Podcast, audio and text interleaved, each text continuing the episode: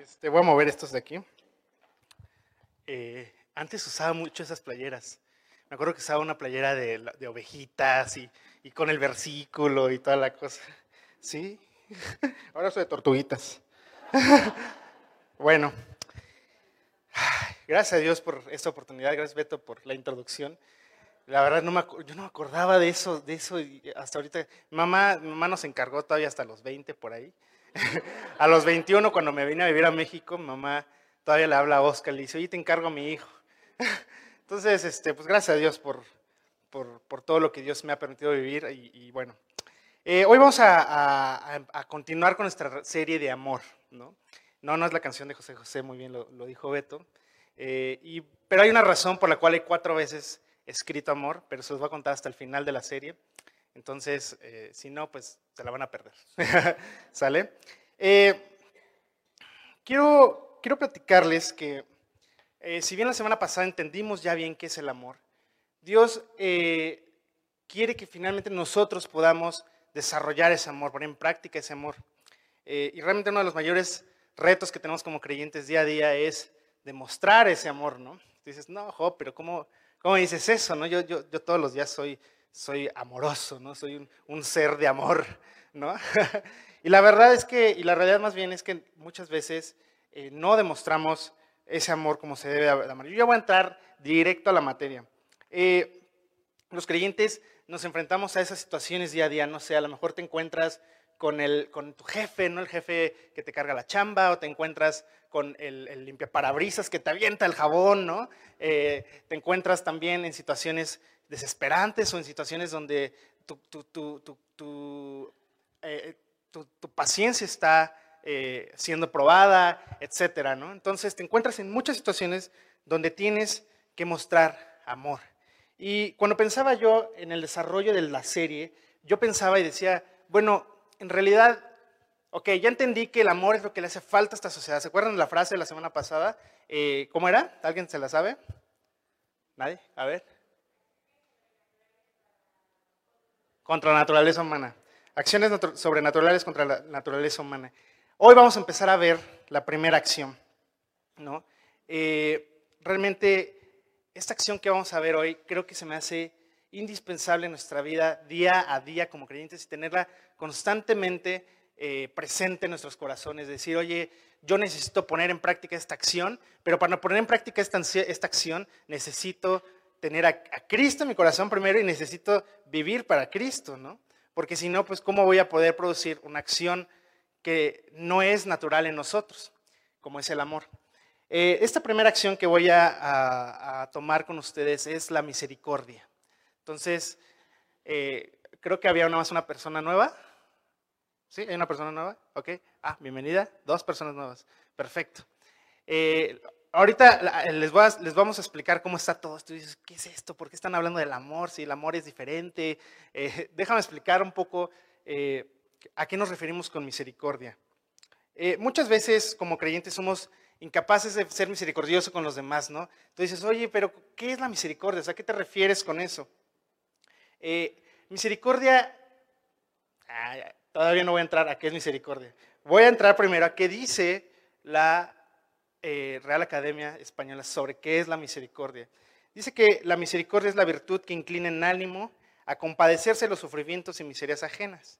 en la cuarta definición dice que es el atributo de Dios en cuya virtud perdona los pecados y miserias de sus criaturas. Déjame decirte que la Real Academia Española no está equivocada, pero está limitada. Es decir, misericordia es más que esas definiciones. Misericordia es mucho más que simplemente esas acciones. Realmente cuando yo estaba estudiando esto, este tema de la misericordia, decía, híjole, es que es tan amplio que no sé incluso si me va a dar tiempo. Entonces me puse a pensar y dije, ¿cómo le explico a la gente cómo es, qué es la misericordia y cómo poder aplicarla a nuestro día a día? Porque lo que te quiero enseñar esta mañana es no qué es misericordia, sino cómo puedes practicar la misericordia día a día. ¿no? Quiero ser práctica en esta enseñanza y decirte, a ver, es tan fácil como hacer esto, es tan, es tan sencillo como hacer esto. Y vamos a ver unos pasajes donde Dios nos enseña cómo ser misericordiosos. Y eh, para esto voy a, entrar a, contarte una historia increíble. Me encanta esta historia porque es una historia que he escuchado desde niño y es la historia que seguramente has escuchado alguna vez y si no, yo te la cuento. Eh, vamos a leer 1 Samuel 24, 1 al 7. 24, 1 al 7. 1 Samuel 24, 1 al 7. Dice, cuando Saúl volvió de perseguir a los filisteos, le dieron aviso diciendo, he aquí, David está en el desierto de Engadi. Saúl en este momento estaba en, persecución eh, para encontrar a, este, a David, ¿no? Saúl estaba queriendo matar a David porque David era el cuate que venció al gigante, David era el cuate que casi casi lo humilló porque este, eh, venció al gigante y él era mucho más fuerte y toda la gente tenía más carisma con David que con Saúl. Entonces Saúl lo estaba persiguiendo y de repente eh, David estaba en este desierto de Engadi. Engadi es un desierto que tiene, eh, no sé si algunos de ustedes han tenido la oportunidad de ir a Petra, pero en Petra hay unos lugares rocosos que, que son como cuevas, hay unas cuevas gigantes. Yo recuerdo haber entrado a una y en esa cueva fácil cabían 100 personas o más de las que estamos aquí, eran cuevas realmente profundas, ¿no? Eh, esa zona de Engadi era una zona así, una zona donde había cuevas y todo. Dice que tomando Saúl tres mil soldados escogidos de todo Israel. Imagínate que Saúl fue en búsqueda a perseguir a David y tomó tres mil soldados de élite. O sea, se llevó a los, que vemos así, eh, todos, eh, ¿cómo se llama? Camuflajeados y se llevó ahora sí que a los profesionales. No se llevó a cualquier, a cualquier soldado, se llevó a puro soldado profesional. Y luego Dice que fue en busca de David y sus hombres por las cumbres de los peñascos de las cabras monteses. Estas cumbres de los peñascos son, imagínate, una, un acantilado donde, donde las cabras literalmente caminan sobre centímetros de roca. Imagínate que ahí estaba, hasta ahí fue Saúl a buscar a David, ¿no? ¿Cómo, cómo nos encanta ir a buscar hasta donde no nos, o sea, nadie nos dice que vayamos ahí, ¿no? Con tal de conseguir nuestro objetivo. Y dice que cuando llegó un redil de ovejas en el camino donde había una cueva, entró Saúl en ella para cubrir sus pies. Entonces imagínate que Saúl llega así con sus tres mil soldados profesionales, entra a la cueva para descansar y dice que David y sus hombres estaban sentados en los rincones de la cueva. Es decir, ellos ni se habían dado cuenta que había soldados, había tan grande la cueva, imagínate que era tan grande esa cueva, que ellos entraron ni siquiera se dieron cuenta que había soldados de David. Y luego dice, el versículo 4, dice, entonces los hombres de David le dijeron, he aquí, el día que te dijo Jehová, he aquí que te entrego a tu enemigo en tu mano. Obviamente los soldados de David se dieron cuenta que ahí estaba Saúl. Saúl entró a descansar y era tarde y dijo, ya, pion, dijo, está tu enemigo, lo puedes matar, ¿no? Puedes aprovechar que tu enemigo está ahí y que por fin puedes acabar con toda esta persecución porque este cuate te viene persiguiendo desde hace mucho tiempo, él no tiene la razón, él está mal y por lo tanto hay que darle cuello, ¿no? Porque pues no, pero déjame regresar otra vez a los primeros tres pasajes. Esos tres versículos representan una oportunidad. Representan las oportunidades que tú tienes día a día de poder ser misericordioso. Imagínate que todos los días nos estamos enfrentando no a alguien que nos persiga, sino a situaciones que nos ponen acciones fáciles, ¿no? Eh, imagínate que tienes la oportunidad de tu vida de tocar el claxon en el tráfico y que todos los coches se abran, así.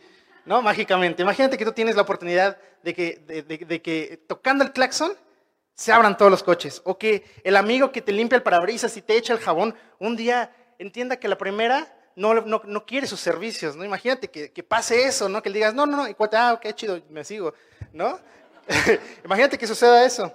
Luego imagínate que en tu jefe que te carga de chamba, le carguen igual de chamba que a ti, ¿no? Que digan, ah, pues mira, este que me negrea, yo lo, negrear es un término muy malo, perdón, pero este que me carga de chamba, este, eh, espero que lo carguen de chamba igual que a mí me carga de chamba porque es injusto, ¿no? Y también imagínate que hay una situación donde tienes al primo que le prestaste dinero hace cinco años y ya por fin te pague lo que te debe, ¿no? Ser increíble toda esa situación. En todas esas situaciones es la oportunidad que David tenía enfrente. Son oportunidades que se nos presentan todos los días.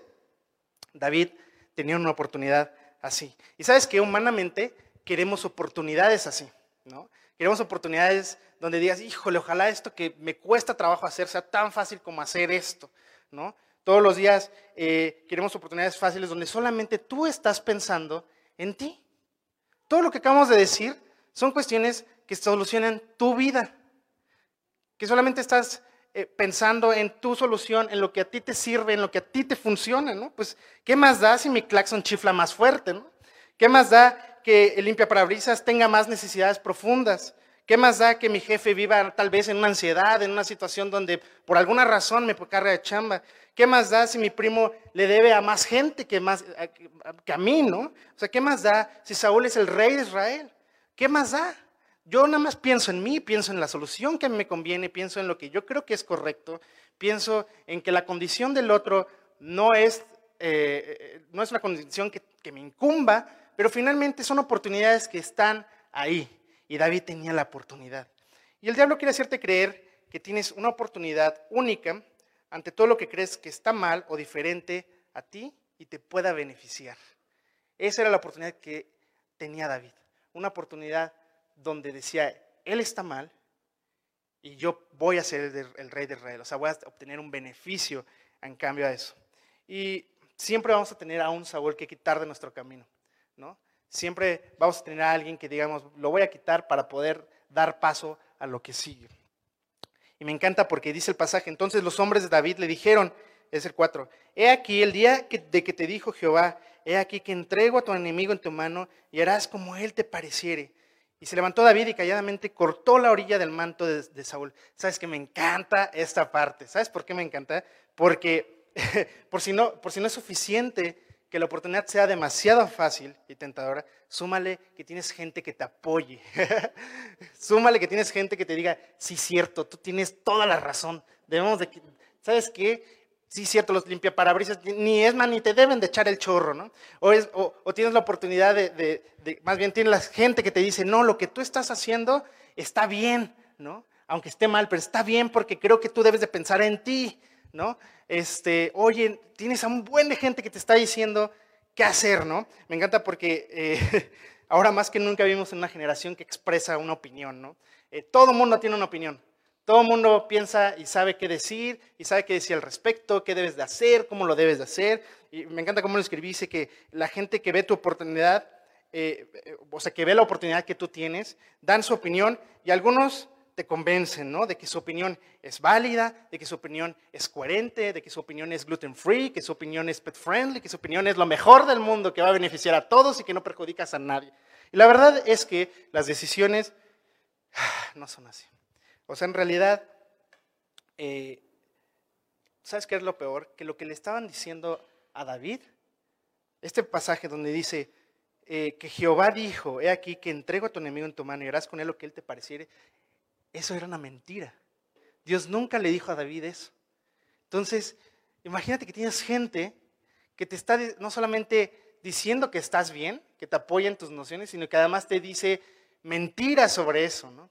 Cosas que, te llevan al engaño y te, dicen, oye, reacciona así porque esta situación eh, eh, eh, es así, ¿no? Pero en realidad no es así. Y realmente ahí va David cortando, así está a punto, así, le cortó solamente un, trocito de su manto. Y tú dices, oye, todo esto que me estás contando, ¿qué tiene que ver con misericordia? Y me encanta porque en el pasaje, en el número 5, dice, después de esto se turbó el corazón de David porque había cortado la orilla del manto de Saúl. ¿Qué estoy haciendo? Es la primera pregunta que me imagino que David eh, le cruzó por la mente. ¿Qué estoy haciendo? Y aquí es donde sucede lo sobrenatural, lo que realmente no depende de nosotros, que es la misericordia. David tuvo misericordia de Saúl. David dijo, oye, a ver, acabo de escuchar unos cuates diciéndome algo que no es cierto, acabo de ver una oportunidad delante de mí que está bien fácil, tengo todo listo para poder ser quien quiero ser, pero no puedo hacer esto. Porque primero tengo que amar a alguien que es el ungido de, Dios, dice el 6. Y dijo a sus hombres, Jehová me guarde de hacer tal cosa contra mi Señor, el ungido de Jehová, que yo extienda mi mano contra él, porque él es el ungido de Jehová. Entonces David recapacitó y dijo, a ver, no, a ver, tranquilo, o sea, no, se trata de eso, o sea, yo no voy a extender mi mano contra alguien que finalmente Dios lo puso ahí. Y Dios, eh, Dios nos llama a misericordia.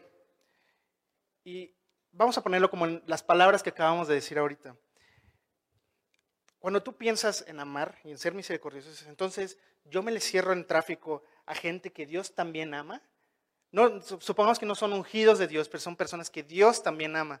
Yo me le cierro en el tráfico a gente que Dios ama. Eh, estoy ignorando las necesidades profundas de limpiaparabrisas que también Dios ama. Eh, estoy feliz porque pensé que mi justicia era la correcta contra mi jefe, que también Dios ama. Y por fin tengo el dinero que fue mío y no de mi primo, que también Dios ama. Todas las situaciones que te acabo de poner son personas que también Dios ama, también Dios tiene un plan para ellos, pero nosotros podemos llegar a perjudicar ese plan que Dios tiene por no ser misericordiosos, por no soportar a la gente, por no saber cuál es su condición, por no, pensar siquiera en qué están viviendo. Yo me acuerdo con, con, la flaca, la flaca es mi esposa, y les decía, flaca, es que, es que muchas veces te tienes que poner a pensar y a ponerte en el lugar del otro ponerte en sus zapatos y antes de decir o hacer algo, piensa en qué está viviendo el otro. Y eso es misericordia. Tú no puedes tener una acción o un juicio hacia alguien en contra si no sabes qué es lo que está viviendo. No es que me dijeron, mira, yo tengo una regla. Si no te consta, no es cierto. Así es fácil. Si, no te, si tú no estuviste ahí y lo viste, no lo tomes por cierto. Tú lo único que tienes que agarrar y decir, oye, por misericordia yo tengo que amarlo. ¿Por, ¿por qué? ¿Por qué si él hizo algo que, no estuvo bien? ¿Por qué si él, lo mismo que, estaban diciendo los soldados, ¿por qué si, si el cuate te viene persiguiendo? ¿Por qué si el cuate te viene odiando desde hace un buen tiempo? ¿Por qué si el cuate eh, eh, quiere tu cabeza en un plato, no? Y Déjame decirte que el amor humano se limita a amar según los actos, se limita a amar a quienes sí tienen, se limita a amar a quienes le den algo a cambio.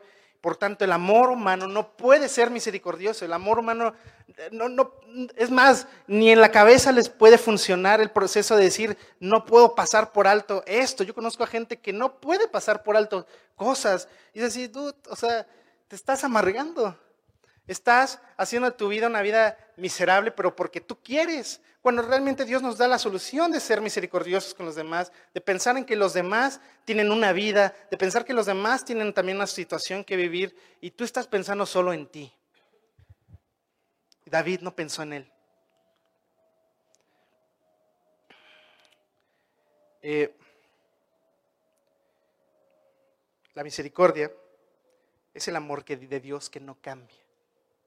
La misericordia es el amor de Dios que no se basa en lo que hiciste, cómo lo obtuviste, ni cuándo lo hiciste, no se basa en nada. La misericordia de Dios se basa en el simple hecho de que Dios, como bien dijo Beto, Dios decidió amarnos y por lo tanto nosotros tenemos que decidir amar. Esa es la misericordia. El amor de Dios no importa nuestros actos o no importa nuestra condición, el amor de Dios y su misericordia siempre van a estar para nosotros. Qué increíble es pensar en que Dios es misericordioso con nuestros pecados. No importa si la regaste, no importa que hiciste mal, no importa si le hablaste mal a tu hijo, si le hablaste mal a tu esposo, si le hablaste mal a tu jefe, no importa. El problema es, Dios es misericordioso y te puede perdonar, pero no va a cambiar su amor. Hay gente que dice, es que yo he pecado muchísimo, ¿no? Hay mucha gente que dice, no, es que yo soy un pecador y, se agüita así, y dice, no, este, yo soy el peor del mundo y he hecho muchas cosas malas y la verdad, no, o sea, Dios no cambia su condición independientemente de qué es lo que hagamos. Creo que muchos sabemos esto, pero lo que me gusta de esta serie es que puedo hablarte directo y puedo hablarte y decirte, ¿sabes qué? Creo que en la práctica nos hace falta entender cómo aplicar la misericordia, ¿no? Eh, David amó a Saúl, no importando que Saúl lo perseguía. Y se, eh, me encanta porque dice que en el pasaje, en el pasaje 6, dijo, y dijo a sus hombres, Jehová me guarde de hacer tal cosa contra mi Señor, el ungido de Jehová. Que yo tenga mi mano contra él porque él es el ungido de Jehová. Así reprimió David a sus hombres con palabras y no les permitió que levantasen, eh, que levantasen contra Saúl, o sea, que no lo mataran. Imagínate llegar y decir, champion, que yo llegue contigo y te diga, oye, no, lo que pasa es que tú tienes que entender al otro, ¿no? Como, como nosotros como creyentes debemos de, tratar de entre nosotros decirnos, oye, lo que tú estás diciendo a esta persona está mal, lo que tú estás haciendo contra esta persona está mal, y no nada más estar apoyando por apoyar, porque en realidad no es quien tenga la razón, sino pregúntate, ¿dónde está el amor? cómo es que yo estoy actuando en amor. Me encanta cómo David ah, llegó y paró a los cuates y dijo, a ver, ustedes ni se les ocurra andar pensando en que por mí o por quien quieran van a ir a matar a Saúl. Ni se les ocurra. Ese pasaje me encanta porque refleja cómo es la misericordia, cómo puedes tú aplicar la misericordia día a día. Y dice que la misericordia de Dios en nosotros se debe de expresar igual, como un acto de amor que no cambia a pesar de las faltas. ¿Cuántas veces te has eh, enrollado con alguien que te hizo un daño? ¿Cuántas veces estás enrollado con alguien que te dijo, oye, estás gordito? ¿No? Gracias, yo no me he enrollado. este, o cuántas veces estás enrollado con alguien que, que, que te dijo algo que tú no pensabas igual, o cuántas veces estás enrollado con alguien en el cual tú dices, oye, pues tú eres diferente y, la verdad es que no te soporto y, no, pensamos igual. ¿Cuántas veces hemos hecho eso? Me encanta porque David cuando lo que hizo es que cuando él entiende qué es la misericordia, entiendes que todos debemos de ser misericordiosos. A partir de ahora, tú ya no puedes seguir igual. Si tú entiendes qué es la misericordia, entiendes que entonces todos nosotros que tenemos a Cristo debemos de ser misericordiosos. Por lo tanto, déjame decirte que si hoy tú no vives practicando misericordia en tu vida, probablemente nunca puedas reflejar a Cristo en tu vida. Eh, David, eh, el creyente que entiende la misericordia no solamente ve por, vela por su ofensor, sino busca a su ofensor. O sea, si yo llego, si yo tengo un problema con alguien, no solamente voy a decir, oye, ok, tú, me ofendiste, pero no porque tú me ofendiste, no te voy a buscar. Porque tú tienes una vida que me interesa, ¿no? El mesero, claro, el mesero a lo mejor que te, que te, escupió en la sopa porque se la pediste que te la cambiara, oye, no te preocupes, me la escupiste, pero quiero ser tu amigo, quiero que conozcas a Cristo, ¿no? Eh, la persona que te dijo gordito, oye, voy a ver qué puedo hacer con mi gordito, pero este, quiero ser tu amigo, ¿no? Porque me interesa tu alma. Entonces, tienes, esa es la misericordia. La misericordia no se queda ahí. La misericordia no se limita solo a pensar así de, híjole, pues lo tengo que amar, ¿no? Porque pues, está mal el cuate. no, no se limita eso. Es más, leamos Mateo 5. Mateo 5, 38 dice, Oísteis que fue dicho ojo por ojo y diente por diente. Esto estaba en la ley de Moisés, ¿no? En la ley de Moisés por temas de, que, no hubieras venganzas y cosas así. Se decía que entonces ojo por ojo y diente por diente, ¿no? Pero dice Jesús, ahora yo digo, no resistáis al que es malo. Antes, a cualquiera que te llena en la mejilla, mejilla derecha, vuélvele también la otra. Y el que quiera ponerte a pleito y quitarle la túnica, déjale también la capa. Y a cualquiera que te obligue a llevar carga por una milla, Ve con el 2. Me encanta porque esos pasajes Jesús se los dice a los judíos y para los judíos todo lo que le estaba diciendo Jesús era súper ofensivo. Todo esto que acabamos de leer para los judíos, ¿cómo voy a hacer? Estás loco. ¿No? Yo cómo voy a andar ahí caminando la milla extra, así como, champ. Entonces, así como que no, dice, y luego, eh, al que te pida, dale, y al que quiera tomar de ti prestado, no, no se lo rehuses. Oísteis que fue dicho, amarás a tu prójimo y aborrecerás a tu enemigo. Era la ley antigua, pero ahora yo os digo, amad a vuestros enemigos. ¿Cómo puedes bajar a los enemigos a la actualidad? Los enemigos no es alguien que, se estén peleando entre los dos. El enemigo es básicamente la persona a la que tú no amas. Esa es la persona que tú no estás amando. A esa persona entonces ve por la milla extra, entonces carga sus cosas, entonces lleva su capa. A esas personas son tus enemigos, las personas que no amas. Porque si piensas eh, realmente en, la naturaleza de qué es el enemigo, el enemigo es alguien que está en contra de ti o que tú estás en contra de él, pero es lo mismo, o sea, finalmente cuando tú no amas estás en contra de él, ¿no? Porque no eres capaz de amarlo como es o no eres capaz de amar sus, acciones. Entonces, dice, pero yo os digo, amad a vuestros enemigos, bendecid a los que os maldicen, haced bien a los que os aborrecen y orad para, para los que os ultrajan y os persiguen, para que seáis hijos de vuestros padres, vuestro Padre, perdón, que está en los cielos, que hace salir su sol sobre los malos y los buenos. Esa es la misericordia de Dios. El sol sale para ti que tú vives en la supuesta vida correcta y para quien está esperando que le platiques cómo vivir la vida que tú vives. ¿no? Entonces dice, ¿y qué hace llover sobre los justos e injustos? Dios está cubriendo la tierra con un manto de misericordia. Un manto donde dice, voy a esperar más. ¿Por qué? Porque sé que mi iglesia puede seguir compartiendo. ¿Por qué? Porque sé que mi iglesia puede reaccionar. ¿Por qué? Porque sé que mi iglesia puede vivir lo que realmente quiero que vivan, que es que vivan en mi palabra, que puedan actuar en mi palabra. Y dice, porque si amáis a los que aman, a los que aman, ¿qué recompensa tendréis? ¿No hacen también lo mismo los publicanos? No es suficiente con amar. ¿No? Lo mismo dice, porque si amáis a los que aman, ¿qué recompensa tendréis? ¿No hacen también a lo, lo los publicanos? Y si saludas a vuestros hermanos solamente, o sea, si llegas aquí, saludas hasta el grupo de amigos que ya conoces en la iglesia, y eso también es una enseñanza para mí, y saludas a vuestros amigos solamente, ¿qué hacéis de más? Nada. ¿No hacen así también los gentiles? Sed pues vosotros perfectos como vuestro Padre que está en los cielos, que es perfecto. No es suficiente con amar a tu semejante, tienes que amar a todos. Por eso la misericordia es sobrenatural. Hay una canción que estábamos escuchando la flaca eh, y yo ayer. La canción decía que la misericordia triunfa sobre los juicios, ¿no? Y me encanta pensar que la misericordia puede triunfar sobre todo, puede triunfar sobre nuestro orgullo, puede triunfar sobre nuestra justicia, puede triunfar sobre todas las cosas que creemos que están bien, ¿no? Pero no es así. Eh, no importa qué te hayan hecho y cuál sea la condición del otro, da más, o sea, haz algo, ¿no? Corre la otra milla, da la otra mejilla. En el tráfico, haz del tráfico un aliado, haz del parabrisas tu amigo, haz de tu jefe su mejor ayuda, haz de tu primo un ejemplo de redención, ¿no? Decir, oye, ¿me debes esto? No te preocupes, Jesús hizo lo mismo por ti. Claro que hay soluciones.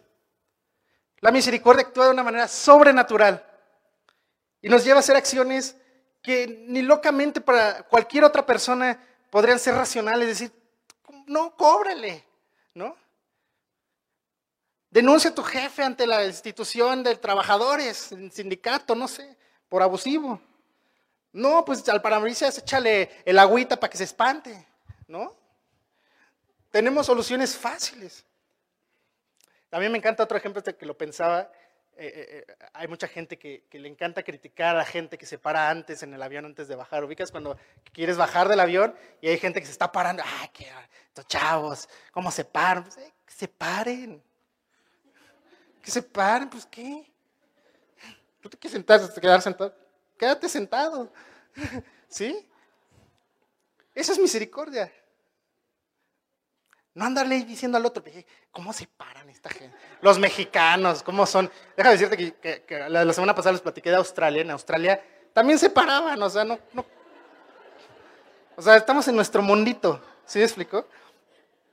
Haz de todo una oportunidad para mostrar a Cristo. Esa es la misericordia. ¿Cómo conocerán a Jesús si no haces del amor una acción? ¿Cómo, ¿Cómo la gente va a ubicar que tú eres un creyente si no haces del amor una acción y una oportunidad para, para mostrar amor, ¿no? Eh, yo estoy aquí parado y solo veo la misericordia de Dios. ¿Por qué? Por las decisiones que tomaron mis padres, por esas acciones. Yo veo aquí que tú estás sentado y solo veo la misericordia de Dios por la persona que un día te invitó o la que te invitó hoy. Yo hoy veo personas eh, que no, no eran como son ahora y solo veo la misericordia de Dios. ¿Cuántas veces has visto a personas que dices, oye, este cuate no era así antes, ¿no? Y solo veo la misericordia de Dios porque esas personas decidieron entregar su vida a Cristo. La misericordia y la acción van de la mano para dar testimonio de Jesús, mientras que la misericordia de Dios constantemente nos está dando lo que no merecemos. Dios constantemente nos está dando algo increíble. Simplemente la oportunidad de tener vida, la oportunidad de tener eh, familia, ¿no? Hay mucha gente que no tiene familia, la oportunidad de tener una casa, hay gente que no tiene casa, la oportunidad de tener alimentos, hay gente que no tiene alimentos. ¿No has pensado que has vivido constantemente en un contexto de misericordia? Todo el tiempo. Todo el tiempo pensamos eso. Dios nos llama a vivir misericordia. Vamos a leer 1 Pedro 3, 8 al 9. Dice, finalmente, sed todos de un mismo sentir. Todos. Compasivos. Amándoos fraternalmente. Amarnos fraternalmente no significa que todo el tiempo te estés dando abrazos con todos. Eso no es amarnos fraternalmente, sino es buscando a la gente, decirle, ¿cómo estás? ¿Cómo te ayudo? ¿Cómo te va en tu chamba? ¿Ya encontraste chamba?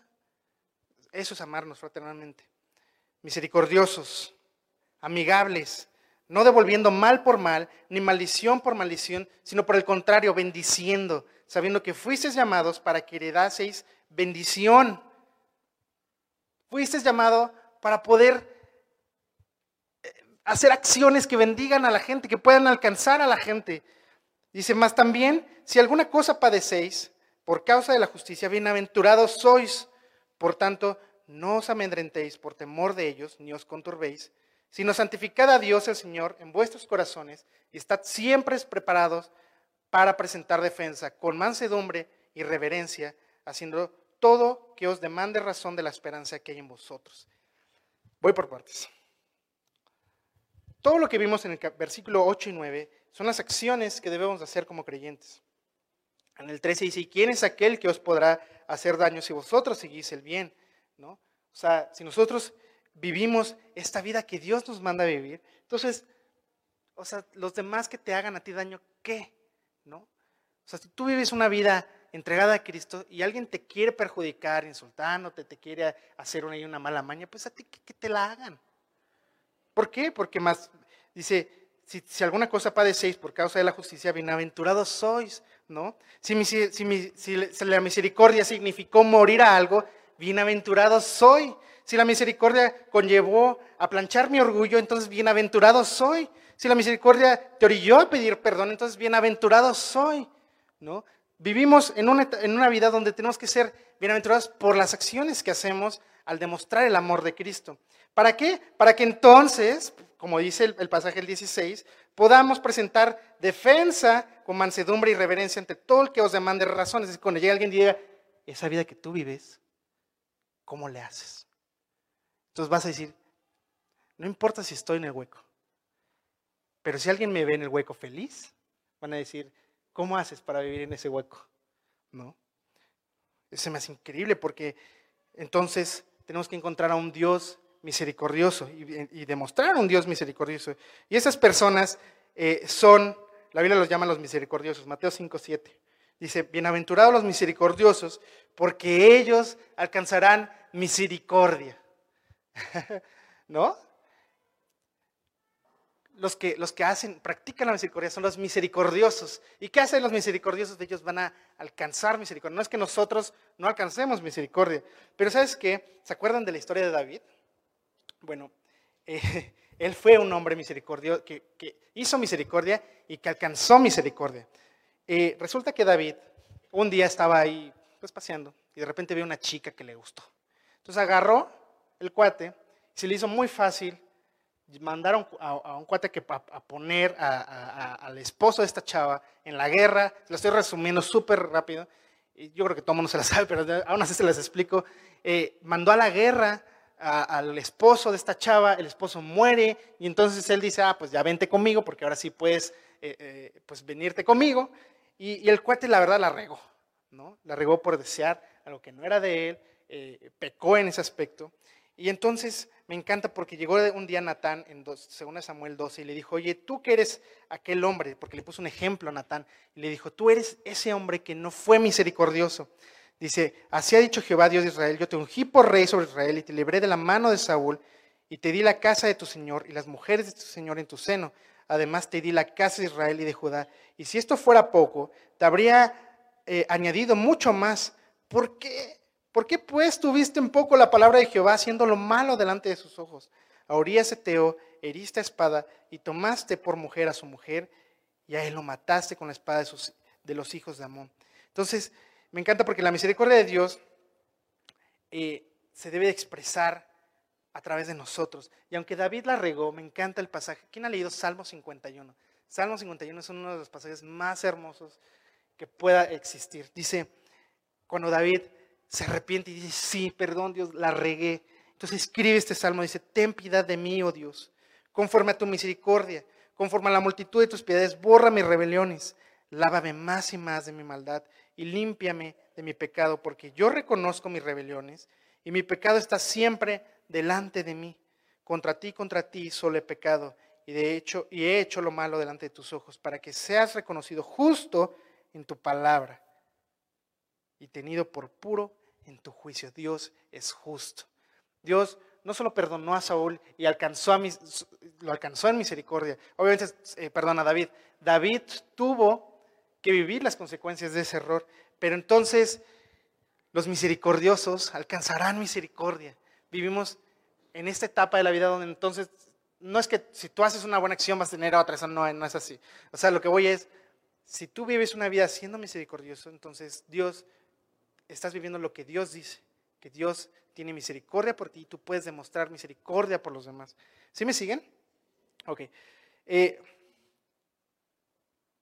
¿Quién quiere ver, o sea, ¿a quién, a quién quiere ver un amor? Eh, un amor donde así, o sea, ese, amor donde tú, dices, no puedo creer ese amor, porque entonces doblo mi rodilla y digo, es que no puedo.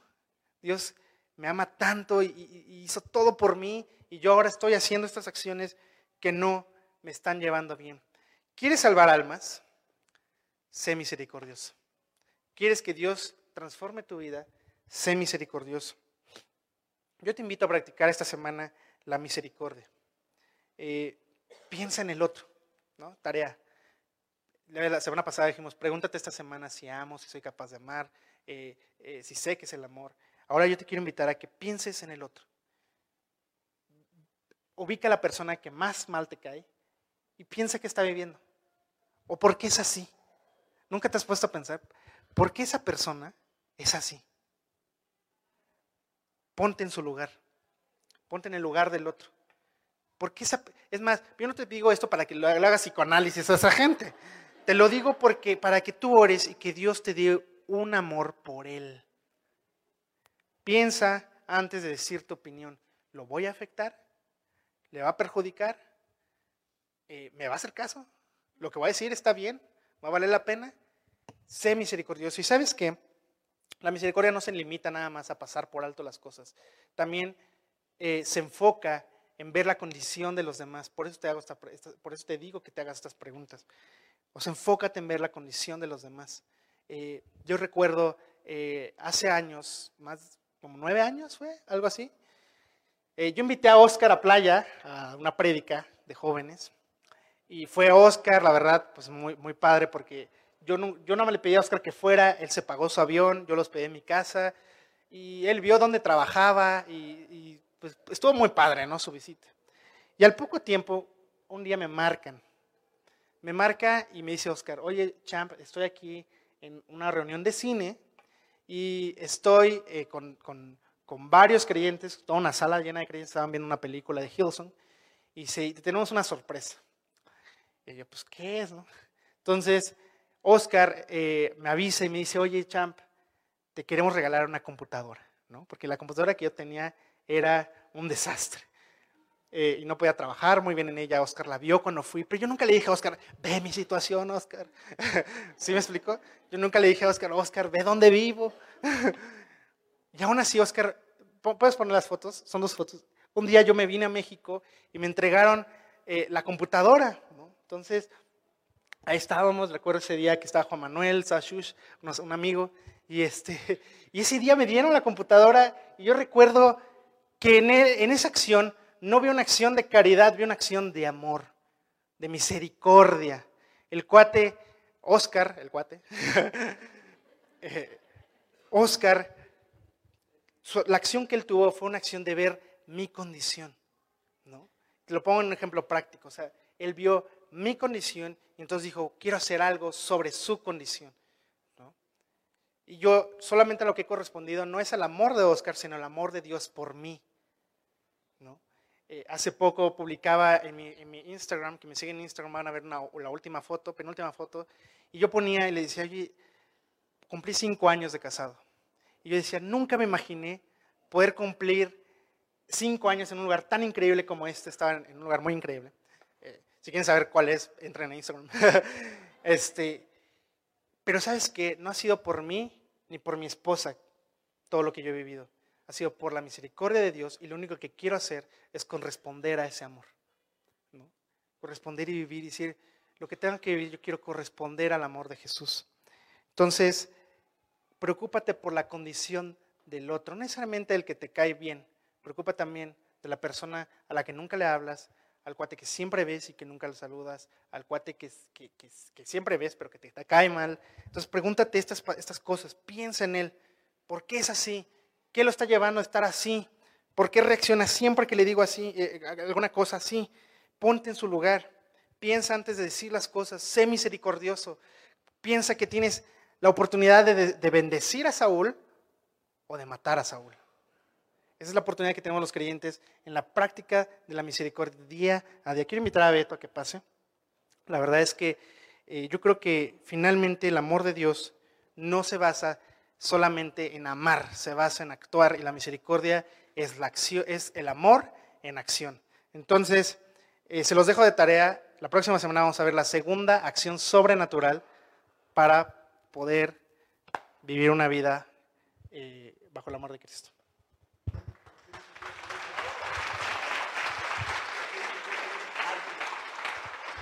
eso lo voy a explicar al final de la serie.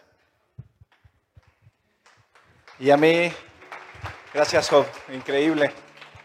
La verdad es que a mí siempre me ha llamado mucho la atención la vida de, David. yo digo que si hay dos personajes destacados en el Antiguo Testamento son Abraham y David, por los dos, las dos formas en las cuales se refería Dios a ellos, ¿no? A Abraham como el amigo de Dios y a David a un hombre conforme al corazón de Dios. Y, pero también quiero decirte que en todo este tiempo en el que David estuvo huyendo de Saúl, tuvo altibajos fuertísimos. Cometió errores, dudó, eh, tuvo miedo, una serie de cosas que nos demuestran la figura humana de David, al igual que tú y al igual que yo. Pero ¿qué tenía David? David tenía una relación personal con Dios. Oye, Beto, todavía no venía Jesús. Sí, todavía no venía Jesús, pero él sabía que algún día iba a venir. Él sabía perfectamente bien que la salvación venía de Dios y que algún día iba a llegar ese Mesías que, el pueblo de Israel estaba esperando y que el mundo estaba esperando y que, y que llegó aquí hace dos mil años. El mensaje de Job, bueno, me deja un sinfín de enseñanzas, pero yo quisiera resaltar algo en esta mañana para ustedes que están aquí por primera vez y, y por si alguien tiene dudas. Nada de esto, de lo que dice Job, se podría lograr si tú no tienes a Cristo en el corazón. Encontrar misericordia, amar a tu enemigo, amar a tu prójimo, suena muy bonito, pero eso es imposible si Cristo no vive en ti. Entonces, en el capítulo 1 del Evangelio de Juan,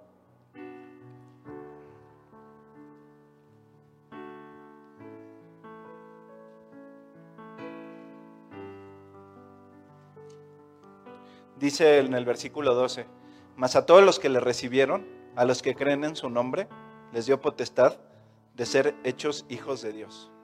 Solamente los que le recibieron, los que hoy nos podemos llamar a nosotros mismos hijos de Dios, por tener la seguridad de que Cristo vive en mi corazón, podemos tener la esperanza de que Cristo haga en nuestro corazón todo lo que nos compartió hijo. Si tú no has invitado a Cristo a tu corazón, no has cumplido con el primer paso. No tienes la posibilidad de establecer una relación personal con Dios. ¿Por qué?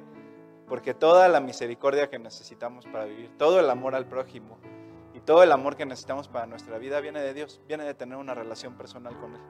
Y no hay forma de tener una relación personal con Él si Cristo no habita en tu corazón. El primer versículo que les comentaba yo al principio y que resaltó Job Está en, el capítulo 5 del libro de Romanos, en el versículo 8. Mas Dios muestra su amor para con nosotros, o sea, su decisión de amarnos, en que siendo aún pecadores, Cristo, su Hijo, murió por cada uno de nosotros. ¿Y qué es lo que tenemos que hacer? Pues aceptar este, este regalo. A partir de esto, todas esas hermosas promesas de que nuestra vida pueda cambiar, de poder amar al prójimo, de poderle entregar nuestra vida, de poderle entregar todos nuestros temores, se pueden hacer realidad, pero solo sí, solo sí, Cristo está en tu vida. Entonces, si tú estás aquí por primera vez y quieres invitar a Cristo a tu corazón, o no estás seguro de haber tomado ya esta decisión, acompáñame en esta oración. Yo voy a orar en voz alta, tú repítelo en tu interior. Señor, gracias por esta mañana. Y gracias por haber enviado a tu Hijo a morir por mí. Soy un pecador y quiero tener una relación contigo. Quiero conocerte. Quiero que me cambies. Quiero aprender a amar. Te pido que entres a mi vida, que entres a mi corazón, que cambies todo lo que soy y un día quiero estar en tu presencia. Toma el control de mi vida y todo esto te lo pido en el nombre de Jesús. Amén.